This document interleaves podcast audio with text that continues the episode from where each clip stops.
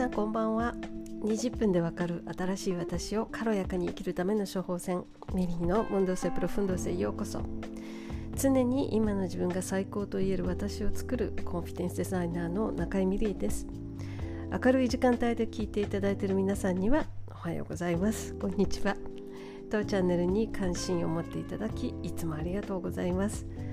えー、このチャンネルでは海外出身のアラフィフである私中井美里がこれまでのグローバルな経験や生い立ちなどを交えて常に今の自分が最高と言える私でありたいをベースに美容恋愛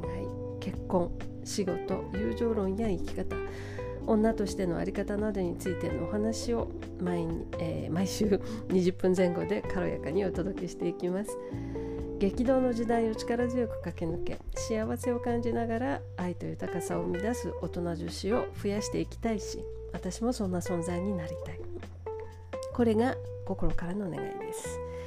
えー、先週ですね先週金曜日まあ、台風の接近または上陸とあってあの金曜日はね少し緊張した時間が続きました。都内でもいくつかの地域あとは北関東や福島の方で被害が大きかったということなんですけどリスナーの皆様やお身内の方々大事に至ってないことを願います。えー、っとさて早速ですけど本日9月10日のテーマはイメージと信用実例編です。ね、先々週先週の2回にわたってイメージと信用がいかに密接に結びついているのかのお話をさせていただきましたで今週はこれまでのお話をもとに実例をいくつか挙げながら前回までにお伝え足りなかったことを含めうん、分かりやすく想像していただけるために解説していきたいと思いますなのでね、えー、どうかも少しだけお付き合いください。うんイメージイコール単なる外見とは違うっていうことはお分かりいただけましたでしょうかね。先週まであの結構しつこくお話ししてきたわけなんですけど、え結局イメージはあの外見と言動立ち振る舞いそれにコミュニケーションのこの私が先週お話しした ABC が合わさって人のイメージっていうのは作られるものなんですけど別の見方をすればですねあこれがいかにその内面がうまく外見に反映されているかによってつまりいかに内面と外見が一致しているかによってその人のパーソナルイメージ力が上がるか増すかいかに他人に記憶してもらえるかに影響するということなんですね。えーまあ、例えばお仕事を持ってない専業主婦の方あるいは学生さんとかももちろんなんですけどこれは特に自分の名前で仕事をあの自分の名前でいわゆるその勝負をするという、えー、個人事業主の方においてはこれものすごく大事なあの概念なんですね。もう人に覚えてもらうっていうことってものすごく大事なのであのこの世の中特に今の SNS 全盛の時代ではやっぱり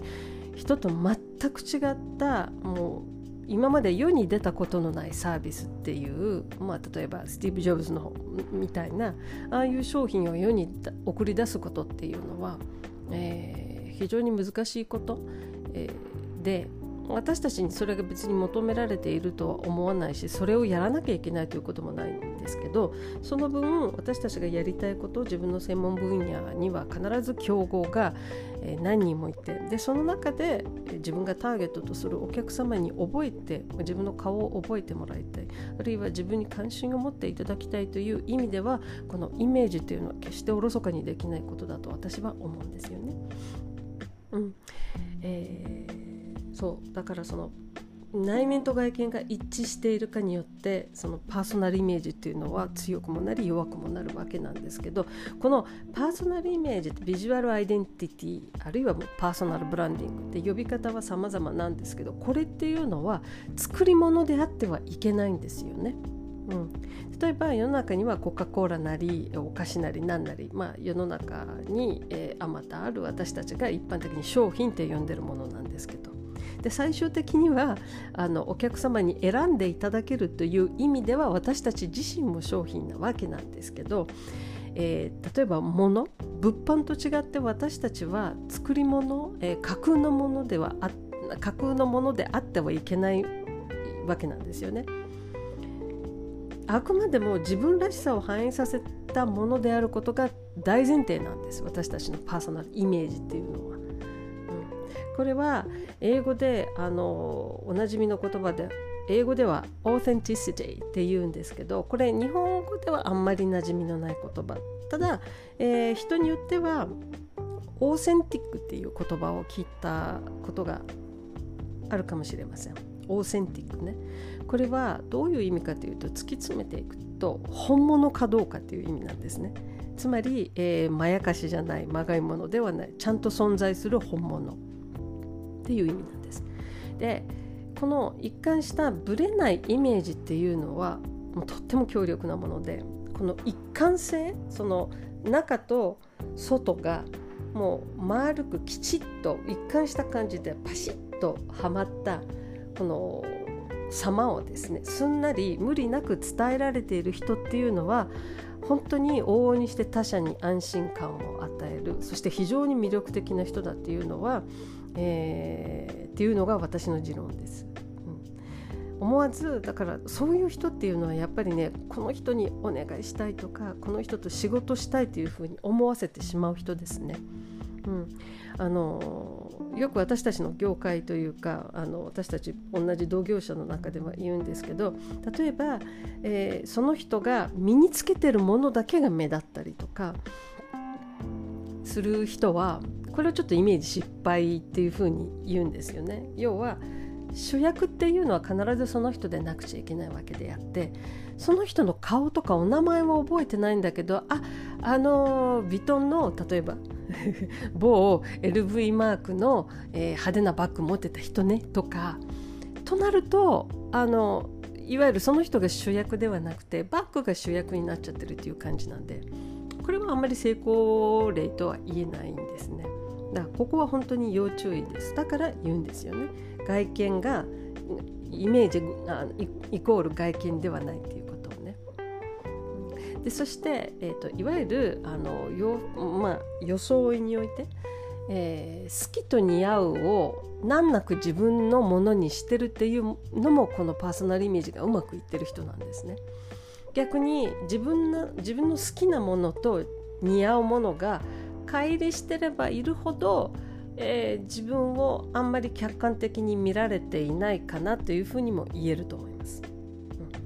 早速なんですけど例を一つ挙げてみましょうね。実例って言ってるんでお話はこれくらいにしといて、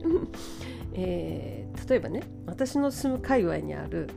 えー、界隈に年配の女性がいるんですよね。年の頃60代くらいかな。もしかしたら70代に迫る勢いかもしれない。髪型はベリーショートの白髪でワックスでいつもツンツンなんですね。常にフォックス型のあのちょっと三角形型のトム・クルーズが、えー、トップガンでかけてるようなあれをあのフォックス型のメガネって言うんですけどああいうサングラスを常にかけてます。かサングラスかけてない日見たことないです。曇りの日でも、うん、表情少なめ言葉少なめ。細くてあの体はね細くて女らしいカーブの少ない中性的な体型いっつも黒の革ジャンでなんならシルバーのスタッド付きあのちょっとあの尖ったあのものをスタッズって言うんですけどそういうものがいっぱいついた革ジャンを着てる時もあります。で下は必ず洗いざらしのデニムにごっつい黒のブーツなんですね。うん、なかなかにねあの見て迫力のある女性なんですけど、えー、彼女はねやっぱり寄ってこないでっていうオーラが全開なんですね。で話しかけてほしくないのであればこれはもう彼女のイメージ戦略っていうのはもう大成功なわけで、えー、いわゆる自分が伝えたい自分と人が受け取っている自分のイメージっていうのがぴったり合わさってるわけなんですね。うん、この方はだからよほあのとってもよく自分をご存知の人なんだと思います。でえー、もちろん話しかけたことはないしうんたまにたまに家の近くのコンビニの列で見てもう本当にレジの人ともほぼあの対話をしない「うん」とかそううなずくような感じで、うん、あのお話もしないタイプですね。ただこれがもし対人関係の仕事医療だったり介護だったりコーチングセラピストであればこれはちょっとうんって思うかもしれないですね。ただそういった仕事をこの人は選ぶのかなっって言ったら私はちょっと違うと思いますここまで自分のことをよく知ってる人なんだなっていうイメージを与えるので、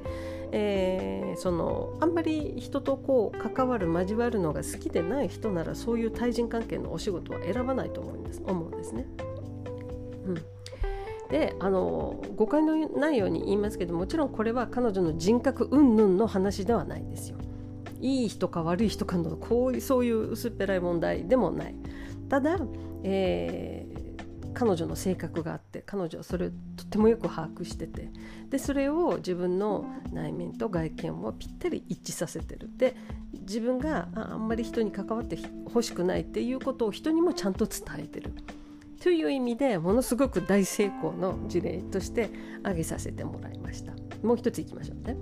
えーと、おなじみでちょっと恐縮なんですけどタレントの渡辺直美さん、ね、あとっても芸達者で万能な彼女ですね。もう本当に私とってもリスペクトする人なんですけど、えーと、アメリカのね歌手のビヨンセのパロディから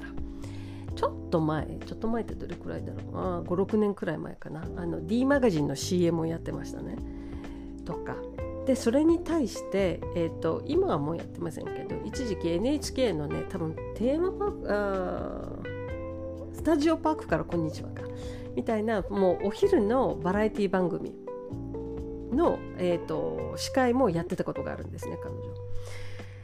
で全くそれぞれ特徴の違うお仕事なんですけどそういった特徴の違う全く違う仕事において彼女はね自分が用いるさまざまな顔をね見事に使い分けてるのが私すごいと思うところなんですね。で、えーと、いずれの仕事においてもいわゆるビヨンセのパロディ、えー、D マガジンの CM と NHK のお昼のバラエティねこの3つ挙げさせてもらいましたけどこのいずれにおいても彼女は視聴者は誰か自分に求められてるものは何っていうのをきっちり把握してるんです。そしてそれに応えてるんですね。あのビヨンセのパロディなんかはもう本当に奇抜な衣装で奇抜なダンスでもうすごくアグレッシブに出てて顔ももちろんあのいろんな表情も出してで対して NHK のお昼のバラエティ番組はもう本当ににこやかで声のトーンも滑らかだし優しげだしあの使ってるあの言葉言葉遣いもものすごく、えー、上品ですね。そこが私本当にすごい。でどちらも彼女だっていうことがよくわかるんですよ。ここがすごいところ。あの彼女の人にはねあの必ずいろんな顔があります。でその顔をどの顔を出しても渡辺直美だっていうことがわかる。これ本当に、えー、自分を知ってないとできないことなのでそこが私本当にすごいと思うんですね。見事だと思ってます。でそう考えると 先週のね木曜日の某記者会見ですか。ジャニーズの記者会見ですね。ここでの東山紀之さん完全に NG ですね。あのルックスもよく着てるものもよく、まあ、外見は、えー、申し分ないけれども社会が彼に何を求めているのかご本人は分かってないですね、うん、彼のことに対する信用度は従って低いと思います。いわゆる東山イコールジャニーズのお気に入りイコール隠蔽する人どこまでもグレーな人っていうこういうイメージが出来上がってしまってるでこれは覆すのは相当難しく相当厳しく至難の技だと思いますこれご本人がどんなに誠意を尽くしても絶えず疑念の目で見られるっていうことはもう一旦自分のイメージをあのぶち壊しにしてしまったっていう言い方もできると思うんですね。えー、さらにさらに続けていきますね。さらに今度は有名人ではなく普通の人の事例を、ね、手前味噌で申し訳ないんですけど私ですね。うんととってもシンプルな例なんですけど十数年くらい前までの私のヘアスタイルっていうのは前下がりボブのストレートショート寄りの髪型でした。いわゆるあのボブスタイルなんですけどそのあの顔のサイドのねうんのところがちょっと前に長く後ろが短めっていう感じで短めでまっすぐなヘアスタイルだったんですけど、えーと、私はですねずっとあの山本洋次とかのファッションスタイルが好きでこれをモード系って言うんですけどまあそれに加えてですよ。うん声も低めだし話し方もきっぱりしているし曖昧な物言いができないタイプですね。これは全体的に、まあ、他の要素ももちろんたくさんあるんですけどあの平たく説明するのであれば全体的に例えば陰と陽で言えば私は陽の要素がどっちかというと強いタイプの女性なんですね。つまり男性的な部分が多い、えー、そのため昔は少し近寄りがたかった。きつそうに見えたりっていうふうに、えー、見られてました。で多分その頃は私もそう見せたかったんでしょうね。まだ精神的な余裕もなくうんちょっと人と関わるのをちょっと恐れていた部分もあったのでそれはそれで好都合。今今となって考えるとそれは好都合だったと思うんです。面白いですよね。やっぱり現れますよね。自分の外見に。うんで常に変わってない自分のコアとしてはやっぱり、えーと、キャピキャピした自分よりは大人に見せたいのは常に、えーとありたいあの女性像の一つでしたね。なんですけど私ってあの私を知っていただいてるあの方は多分あの納得していただけるんですけど根はあの私人懐っこいんですよ。笑うのが好きだし人と接してお話しするの大好きなんですねだから自分一人でいるのも好きなんですけど人に囲まれているのも好きで私はこれも自分だなっていうあの確信が常にあったのでこれをもっと全面的に出したいなっていうふうに思ったんですよね。なのでじゃあそれはどう一番手っ取り早く出せるかと思ったらそれは服装ももちろんそうだったんですけど髪型がこういう時は一番効果的なんですね。あの即効性があるんです。えー、なのでストレートで短めのヘアスタイルをちょっとずつ私伸ばし始めました。ね、で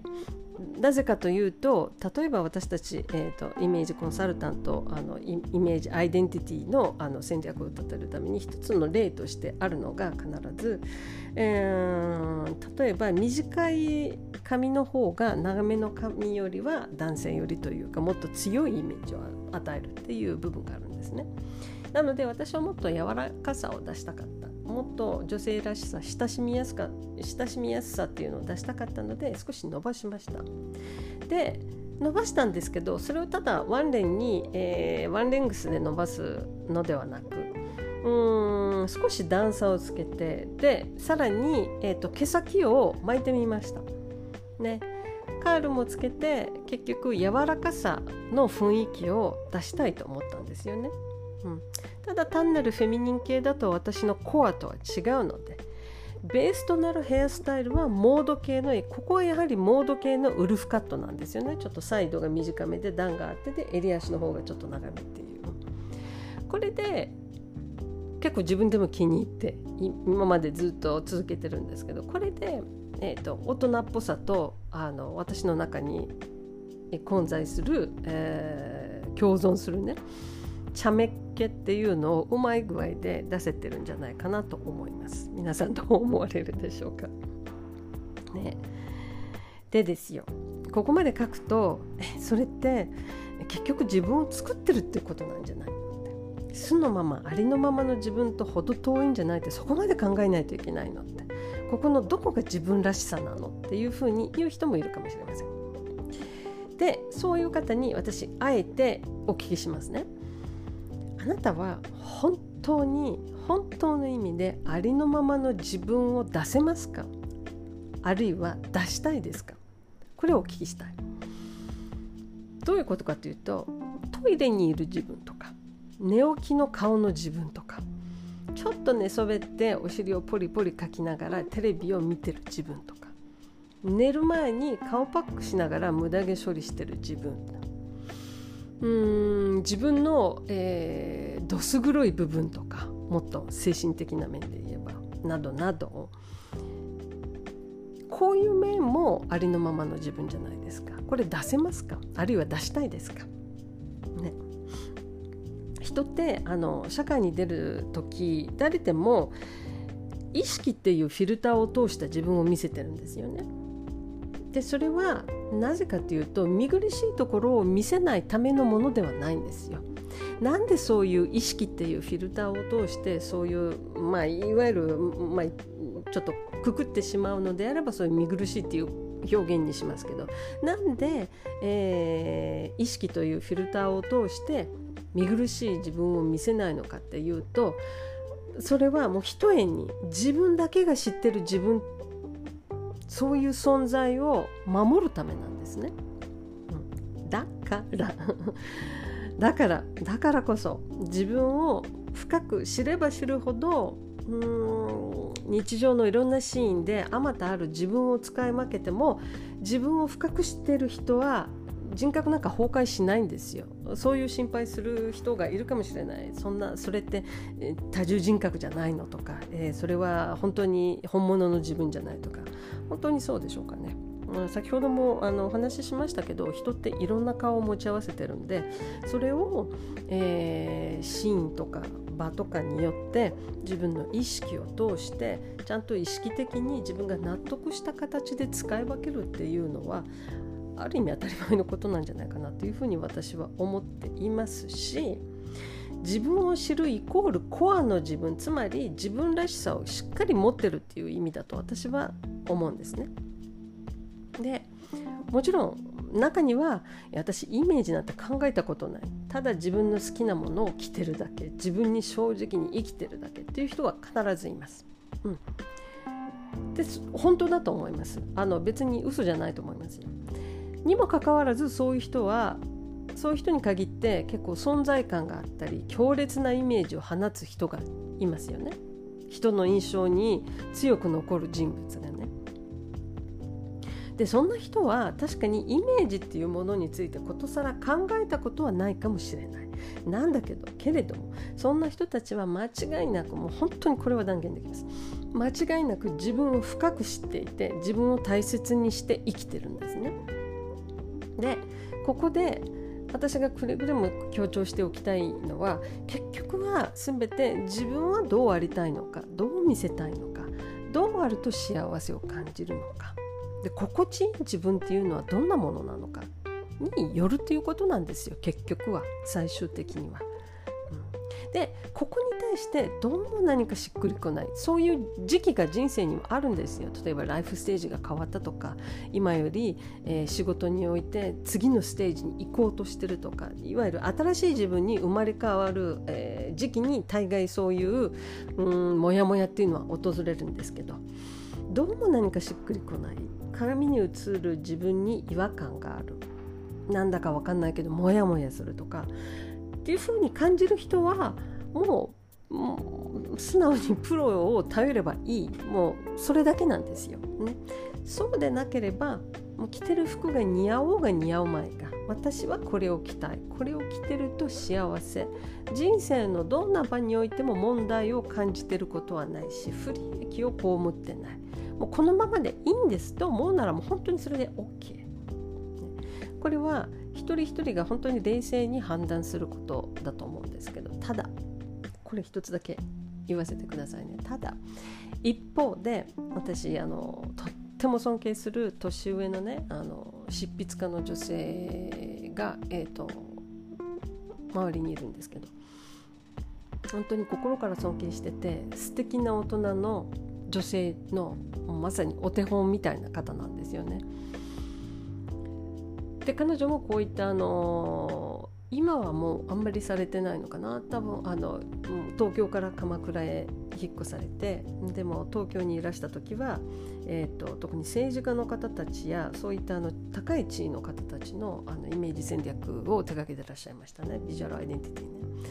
でその方曰く成功してる人は自分の見せ方を知ってるっていうんですね。でここで言う成功の定義は何かっていうと自分の掲げた目標を達成し望み通りの人生を送っている人。これが定義です。成功の定義です。成功してる人は自分の見せ方を知っている。これねあのちょっと念頭に置いて、えっと、あの忘れないようにしておいて損はない考え方だと思いますね。特にごめんなさいしつこいようですけど個人事業主の方。えっ、ー、と例えば個人のお客様だけでなく企業様をあの相手に活動されてる方あるいは活動したいと思われている方年上の方年上のお客様自分よりうんと年上の年配のお客様が多い方などなどは、えー、自分のイメージっていうのをしっかりあの大切に考える必要があるっていうのは再三強調させてください。ね、ということでイメージと信用主にイメージの重要性について3週間にわたって お話しさせてもらいましたがいかがだったでしょうか？ね、本当にあの私がちょっとあの今後取り組みたいと思ってる仕事なんですけど本当に単なる、えー、外見単なるおしゃれもちろんあの私は純粋におしゃれだけを楽しみたいんだっていう方がいても全然あの問題ではないしそういう方はそういうサービスを提供する方、えー、を探せばいいわけで私はもう少しその方の精神面その人がまだ言語化できてない、えー、部分を一緒に掘り下げて一緒に、えーと明るみに出してでそこからご本人が納得される、えー、それを身につけた上で自分が本当に自分を信じて自信を持って輝けるそんな、えー、お手伝いを、えー、ぜひしたいと思ってますね。これやっぱりあの内政というか自分を掘り下げて私は一体何を求めてるのかとかこういった問いっていうのは私がずっと今まで自分に対してもやってきたことなのでえー、あんまり皆さんの周りにはこういった、えーと、サービス、えー、ないかもしれないあもしかしたらあるかもしれないです。でもそれについて私の信念っていうのはどこにあるのかっていうのをちょっとお話しさせていただきたいと思って3週間しつこく熱く熱苦しく語らせていただきました。で先週もねさまざまな方からとっても嬉しい本当にあの心の励みになるようなコメントや感想をご感想いただいてます。本当にねありがとうございます。こういう場で自分の信念をお話しすることへのやりがい心から感じていて幸せだなとありがたいなと思ってます。では今夜も最後までお付き合いいただきありがとうございました。お相手は中井美里でした。えー、あそうだ、えー、私毎回忘れてしまうんですけど皆さんもリクエストあの DM とかを通じてしてくださいねこんなことを話してほしいとかこれについてどう思われますかっていうのは結構やっていきたいあの進行の仕方なので もしあのリクエストなどあれば、えー、遠慮なくお寄せください。まあ、それではまた来週お目にかかりましょう。素敵な1週間となりますように。バイバイ。